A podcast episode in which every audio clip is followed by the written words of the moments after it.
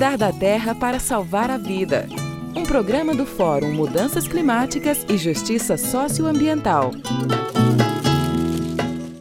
Aprendendo com Dom Pedro Casaldáliga.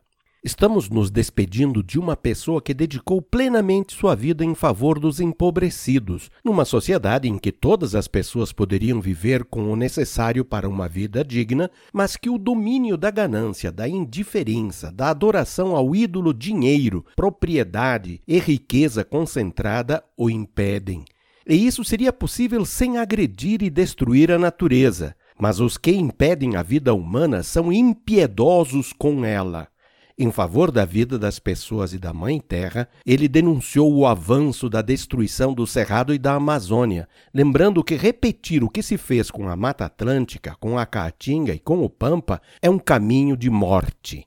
Seguindo o exemplo dos profetas e de Jesus de Nazaré, ele repetia que eram malditas todas as cercas, o latifúndio, as boiadas, a mineração, as monoculturas de soja, cana-de-açúcar, eucaliptos, bem como as leis feitas por poucas mãos para mascarar como legais os roubos de terras, a imposição de sementes transgênicas, de produtos químicos e venenos, de alimentos que matam aos poucos.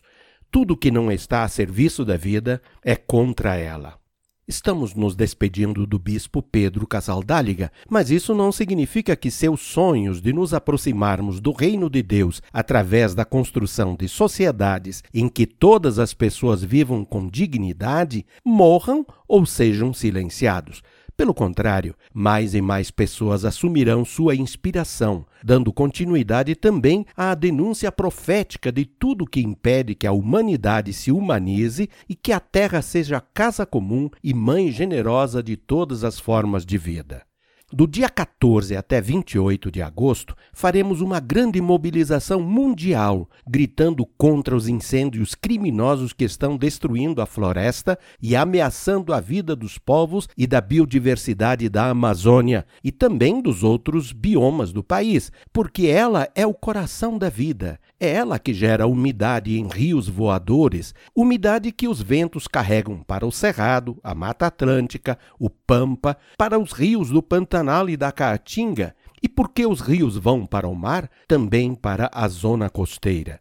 Unam-se com a gente, amigas e amigos, atendam ao chamado da Assembleia Mundial pela Amazônia e façam tudo o que puderem para que o grito contra os incêndios criminosos salve a Amazônia com os seus povos.